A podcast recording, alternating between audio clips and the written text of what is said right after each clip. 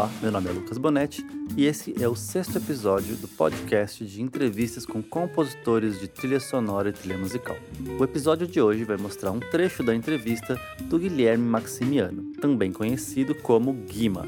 Ele vem se destacando como um dos principais educadores da área da trilha sonora no Brasil, tanto em cursos de graduação quanto de pós-graduação. A entrevista completa vai ser publicada em livro ainda em 2020. Para conhecer um pouco mais sobre o projeto e fazer a pré-compra do livro, acesse a nossa página no Catarse. O link está aqui na descrição do episódio.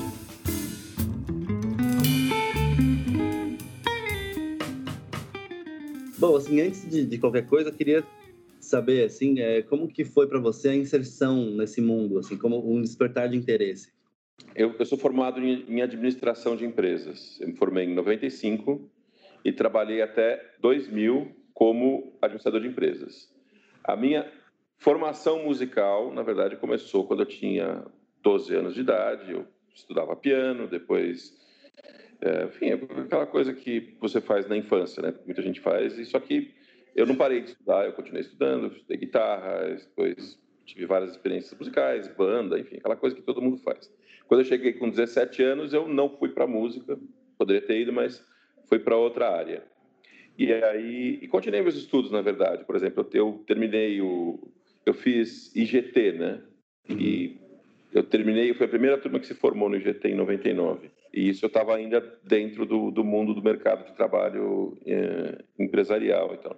E aí, quando eu estava lá dentro, eu falei não, eu eu acho que eu poderia tentar experimentar uma carreira dentro da música, conhecer pelo menos quais são as possibilidades e testar realmente quais né, as minhas habilidades, os meus conhecimentos, numa vida profissional dedicada a isso. E aí, quando eu fiz isso, eu estava trabalhando no Mercedes-Benz e eu estava prestes a, então, largar um emprego que né, tinha uma boa recompensa. E eu, então, quis fazer isso de uma maneira mais ou menos estruturada. E, portanto, coloquei diante de mim um planejamento com as principais, os principais caminhos de carreira, né? Uhum. Então pensei, bom, existe trabalhar como instrumentista, existe trabalhar como como compositor de trilha sonora, existe trabalhar como professor de música, existe trabalhar como compositor, enfim. É, eu era bom músico com, com, algumas habilidades, mas ainda faltavam coisas na, na minha formação. Então, para cada uma dessas coisas também eu fui desenhando percursos de formação. Né? Falei, bom, então eu tenho que voltar a estudar é, instrumento. É, voltei a estudar instrumento com, com, com, com, com os professores da, da ULM na época. Eu voltei a fazer ULM. É, eu preciso estudar é, harmonia, estudar com o Ricardo Rizek. Eu preciso conhecer mais trilha sonora, preciso estudar com o Lívio Trachtenberg. Preciso fazer, preciso conhecer arranjo, preciso conhecer orquestração. Fui fazendo vários cursos com professores, cursos livres. Foi uma época, fiz, fiz os cursos online da Berkeley. Foi uma época de começar a, a realmente me preparar para com, com mais com mais propriedade para com mais propriedade atuar realmente nessas nessas diversas áreas. E nessa época comecei a entrar em contato com, com pessoas que, que eram produtores de teatro produtores audiovisuais que me deram chance. Então por exemplo logo de cara eu conheci um grupo de teatro que é a companhia Roda Moinho que eu acabei contribuindo durante 10 anos. Eu fiquei 10 anos fazendo direção de direção musical, arranjos, é, depois assinando realmente a trilha sonora dos espetáculos.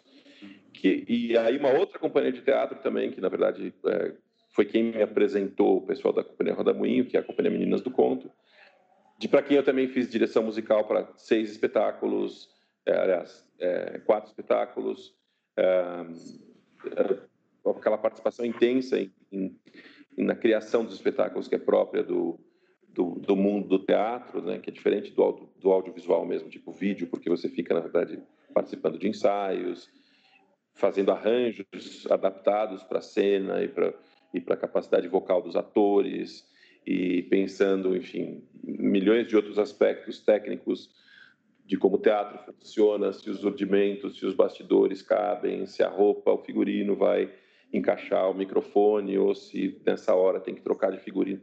Enfim, milhões de, de questões que, que demandam um envolvimento muito maior na, na realização da, da peça do que às vezes o vídeo, né? Ou a imagem em movimento, tipo filme.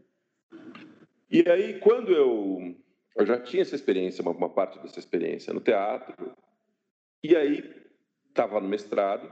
Meu mestrado é sobre improvisação jazzística, né? Sobre o tambatril, tem transcrição de improvisação de, de jazz brasileiro, de samba, de bossa, bossa jazz, né? Uma coisa que me interessa, que gosta, que eu estudo, toco até hoje. Uh, aí conheci a professora Marta de Batista Ávila, que é uma grande educadora musical, que veio me chamar para trabalhar na Embi Borumbi. Eu fui dar aula de percepção musical. Mas estando lá dentro, eu percebi que a grande utilidade de alguém que entende de música, entende de trilha, ou melhor, de músicos, é justamente atender os cursos que são de áreas que precisam de som e de música. Então, por exemplo, o curso de música na Morumbi, os cursos de música são relativamente pequenos, mas o curso de rádio e TV, por exemplo, que é um curso enorme, o curso de cinema, que é um curso enorme, o curso de teatro, de dança, que são pequenos, mas, enfim, também são, são significativos. Precisam de alguém que entenda de música, entenda de som. Eu tive que agregar na minha formação, uma coisa que também é comum para produtores de trilha sonora hoje em dia, que é conhecer a dimensão de produção sonora envolvida na, na, na, no audiovisual, né? não somente a dimensão das notas e da organização das alturas e dos ritmos, etc., mas entender a, de, como a linguagem sonora em geral contribui com as peças audiovisuais. Né? Você chega na universidade e você pensa, meu, ninguém quer saber da minha dissertação de mestrado sobre o tambatril, ninguém quer saber de improvisação. Agora, as pessoas precisam desesperadamente de pessoas que entendam de som para imagem desesperadamente porque eh, eles não entendem, eles têm pouco, pouco conhecimento, é um pouco uma caixa preta para eles, entendeu? E aí eu acabei fazendo isso para caramba na Morumbi e me dei muito bem. Então, por exemplo, foi aí que eu fui me aprofundar no som para mídias interativas e, e, e mídia, eh, enfim, design digital e design de games mais especificamente, que são dois cursos que existem na Morumbi e que tem uma carga horária até razoável de design de som. Adoro falar sobre sobre som para games, sobre composição para games. É inclusive uma disciplina que eu ministro na, na, pós, na pós trilha, que é uma delícia. De todas as coisas que eu tinha feito até então, o que mais me valeu, no final das contas, quando eu, eu, eu entrei na Bimorumbi, e, é, foi realmente conhecimento de música para outros meios, música útil, música para. Né? E no final das contas, é, é, numa certa altura, achamos que existia interesse suficiente e, e, e mercado suficiente, claro, para fazer uma, uma pós-graduação em trilha sonora. E isso foi lá mais ou menos em 2010.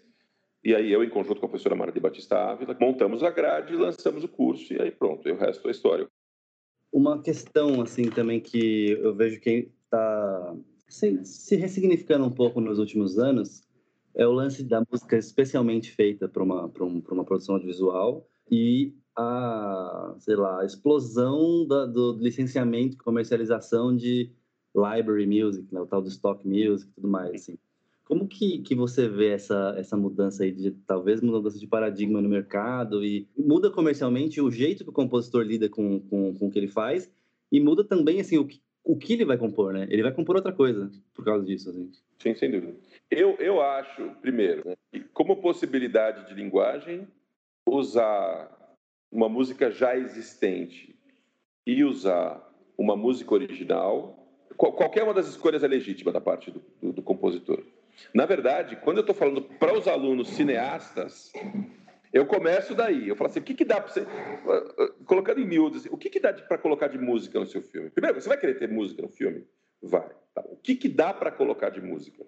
E a escolha inicial é o seguinte: ó, é música original, música já existente ou trilha branca. O que você consegue e o que você não consegue fazer com essas três é que é a questão. E outra, eu estou tirando da jogada quaisquer restrições orçamentárias, repare. Porque eu estou dizendo que talvez a melhor coisa para o seu filme seja colocar uma música que já existe. Eu acho que isso é comprovado em filmes como, por exemplo, vou, vou citar os filmes que eu, que eu uso em aula. Por exemplo, eu uso o filme Wally, que tem a trilha do Thomas Newman. Eu acho que é um filme excepcional em termos musicais. Eu adoro esse filme. Ele abre com é, um trecho de musical, com um trecho de Hello Dolly. Ele não abre com uma grande música, créditos iniciais do Star Wars.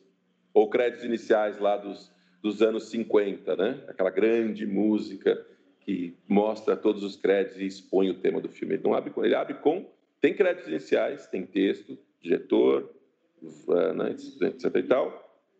E o que a gente está ouvindo é uma música tirada diretamente de um musical. E não foi por falta de verbo, porque a gente está falando da Pixar, não foi por falta de um compositor brilhante, que é o caso do Thomas Newman, que é o cara que, para mim, é acima de qualquer suspeita.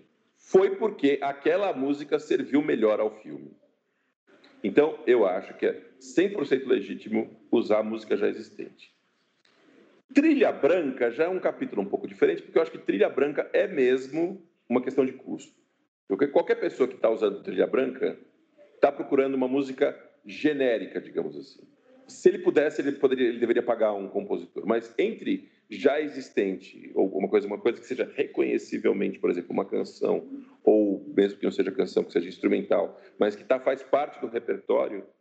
Aí, aí a outra coisa que é para onde isso vai em termos é, de formação profissional e é, assim, eu, eu acho muito difícil prever qual vai ser a próxima voga. Talvez a próxima voga seja uma valorização total e restrita de composições originais. Não deixe de conferir os episódios anteriores dos podcasts. Para não perder nenhum dos próximos episódios, não se esqueça de se inscrever no Spotify, no Apple Podcasts ou no Anchor. Para ter acesso a todas as entrevistas completas, não se esqueça de acessar o nosso projeto no Catarse e fazer a pré-compra do livro. Muito obrigado e até a próxima semana.